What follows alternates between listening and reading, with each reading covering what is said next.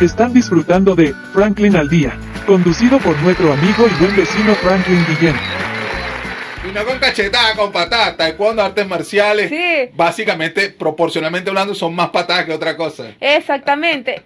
Pero lo sufrí muchísimo, sufrí, Y, sufrí y empezaron a sufrir los demás a Mira, raíz del taekwondo. Yo solamente peleé una vez, una vez, eh, claro, pequeña, o sea, séptimo grado, una sola vez.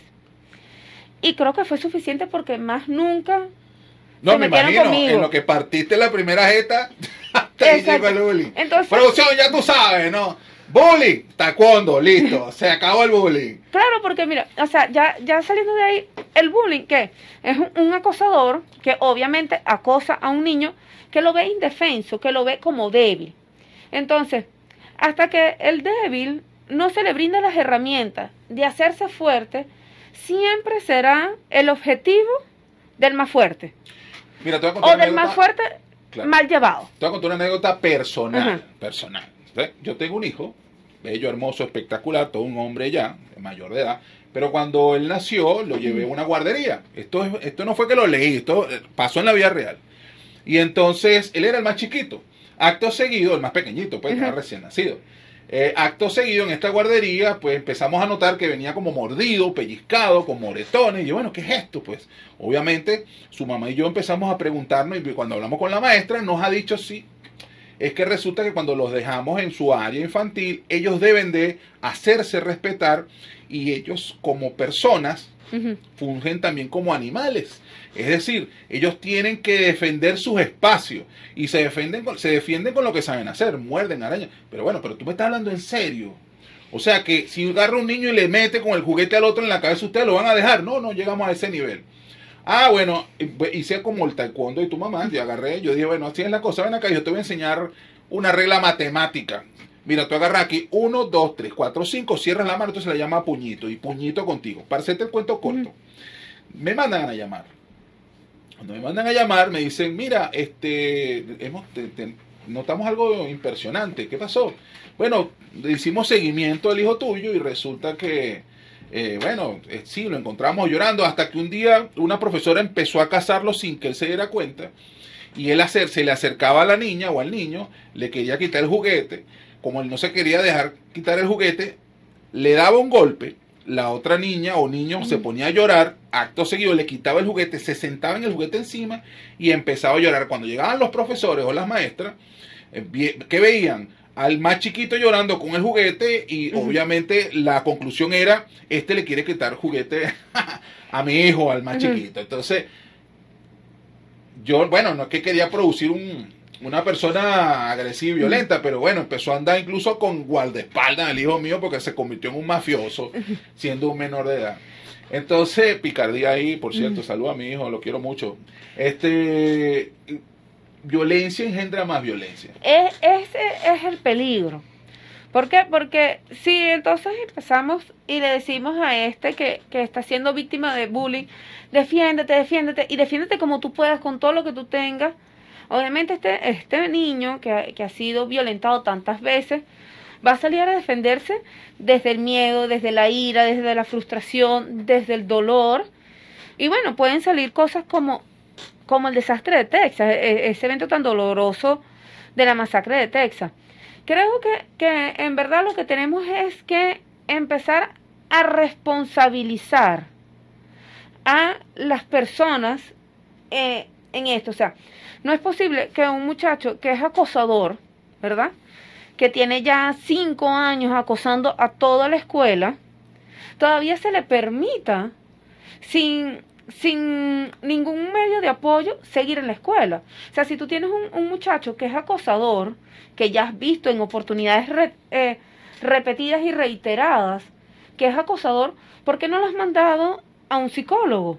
A ver qué es lo que pasa, porque él abusa, porque eso es un abuso, porque él abusa del más débil, porque él se siente en esa posición aventajada de poder hacerlo. Bueno, muy probablemente porque detrás de eso entendamos que detrás de un niño que tenga, que tiene, que expresa violencia, hay toda una familia que a su vez engendra violencia. Claro, pero el colegio es el responsable, porque no lo están haciendo en su casa, lo están haciendo en un espacio público, que es el colegio. Una técnica, Andrea, dame una técnica efectiva como para canalizar unos primeros pasos para canalizar eh, esa El- incertidumbre? De, de la incertidumbre de la salud mental o la Sí. incertidumbre del acoso. No, no, de la salud mental, porque obviamente, o sea, hay dos, hay dos escenarios. Uno, hay una salud mental que debemos proteger todos, por supuesto, amparar y promover. Sí, listo. Tienes dos partes. El que es violento tiene un problema, hay, un- hay una Sí. afección mental allí. Sí, Y el que recibe la violencia También la definitivamente tiene su universo está siendo vulnerado. exacto. Producción, ¿tú qué dices ahí? Estamos finos. Ah, ok. Mira, da, da, dámele ahí la señal para que, se- para que entre Rolando Men porque está, está muy agitado. Este, mira, lo primero, ha- hay dos cosas. Primero, al, al niño que es acosado o al adolescente que es acosado, brindarle las herramientas para sentirse apoyado, porque este es un niño que probablemente tiene baja autoestima, no sabe colocar límites, se siente que no es capaz de defenderse y por lo tanto ha crecido en un estado de indefensión. Es decir, esta no es una persona o no es un niño, no es un adolescente que tenga las capacidades para hacerle frente a lo que le está pidiendo su medio ambiente. ¿Ok? Y tenemos entonces un acosador que sabe que tiene mucha autoestima, que se siente seguro de sí mismo y que sabe que él puede atacar y no le va a pasar nada. Y que esta parte tiene un plus social. Lo hace ser más cool ante los compañeritos. Sí. Entonces tiene un De hecho, refuerzo la magia social. del bullying o el atractivo de ser la persona que ejecuta el bullying, en teoría, es porque eso recibe de alguna manera la aprobación. De hecho, muchas de las cargas asociadas al bullying es buscando aprobación. Claro, claro. La moda de ser malo, la moda de ser gángster, la moda de ser el más fuerte, la moda de ser... Claro.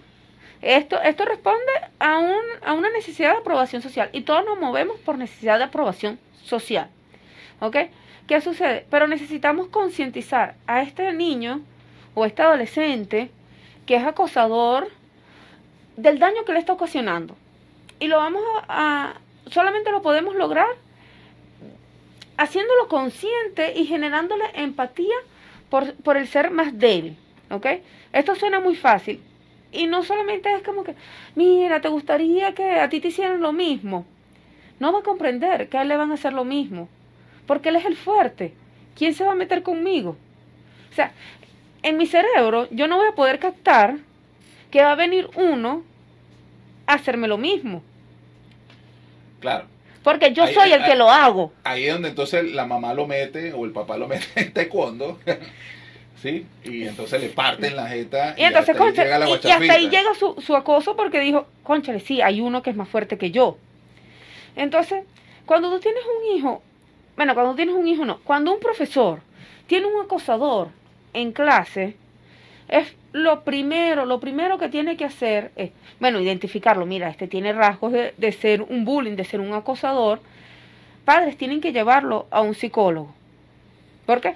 Porque el psicólogo es el único que le va a poder eh, poner herramientas como la técnica del espejo, la silla vacía, eh, este, el oso, o sea, depende de la edad, pues. Claro, obviamente hay que eh, ver caso por caso, porque muy probablemente le decimos a los padres, o los padres, mira, señor representante, tiene que llevar al chamo al colegio. Resulta que ellos son los que generan el- la situación complicada y afectan la salud mental de este muchacho que de repente ha podido ser tremenda persona, pero ese círculo social donde él se desarrolla, donde está creciendo en este momento, la influencia es más destructiva que constructiva. Claro, pero ahí está la función del colegio, que es un, lu- es un espacio seguro para los, los niños y los jóvenes.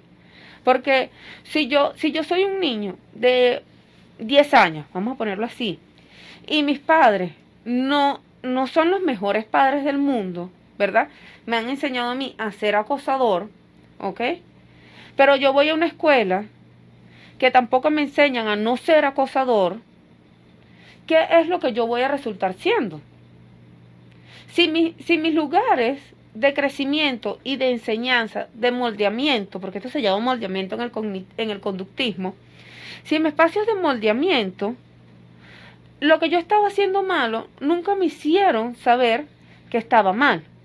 Porque yo salgo siendo agresivo de mi hogar por una adaptación al medio ambiente. Pero en el colegio, porque yo soy agresivo. Claro, eso es un colegio. Porque Claro. estás hablando de una situación regular. Recordemos Claro. que venimos de una pandemia en donde no había colegio. Entonces tienes a un infante o tienes una familia No en socializado. generales, en, donde era papá 24 horas, mamá 24 horas, hijo o hija 24 horas, perrito 24 horas a- o mascota. Acto seguido, entonces uno remete contra el otro, el otro remete contra el otro, el otro remete contra el otro, no hay un drenaje. Claro, ¿por qué? Porque era lo que yo te decía. La frustración, la rabia, el miedo, sur, brota de ti. Si no lo sabes manejar, no Hay sabemos una cómo. técnica entonces. ¿Puedes recomendar algo así a nuestros liernautas, a nuestros oyentes Sí. familiares? Mira, vamos a hacer una práctica, vamos a hacer un ejercicio, vamos a echar chistes, vamos a hay una Eh. práctica. Sí, este, claro, entendiendo que cada, que cada persona es única y lo que le puede funcionar a uno, No necesariamente. no necesariamente funciona, claro. el otro. Pero en primer lugar, actividades al aire libre. O sea, salir y que el niño pueda correr, pueda jugar con una pelota, pueda andar en bicicleta en un parque. Pero importante que el niño drene esa energía. ¿Ok? Por lo menos media hora al día. ¿Ok? Eh, si está entre las medidas de las posibilidades, pues. En casos que no, que no, es que a mi hijo no le gusta el deporte, no le gusta el aire libre, entonces que se siente a dibujar. El, dibujo, ahí está toda una corriente que es eh, arte terapia, que es toda una práctica de terapia a través del arte. Entonces el arte, eh, dibujar, escribir, es una manera también muy buena de poder drenar todas estas emociones.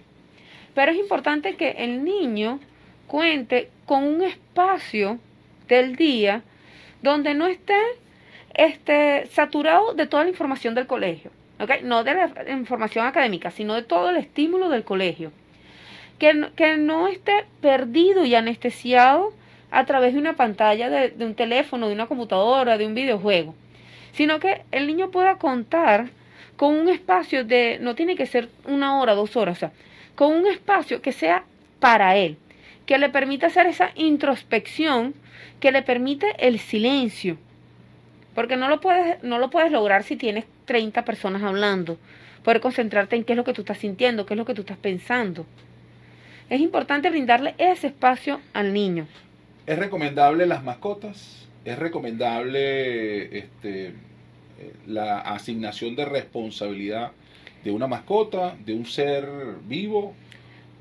Mira, las mascotas como responsabilidad de los niños a medias, a medias, porque he escuchado muchas madres diciendo, yo compré este perrito para que él tuviera responsabilidad, ¿ok? De darle la comida, de, darle, de bajarlo y eso, pero se lo compraron a un niño de 6 años. O sea, ¿cómo tú vas a mandar a un niño de 6 años a que pasee la mascota?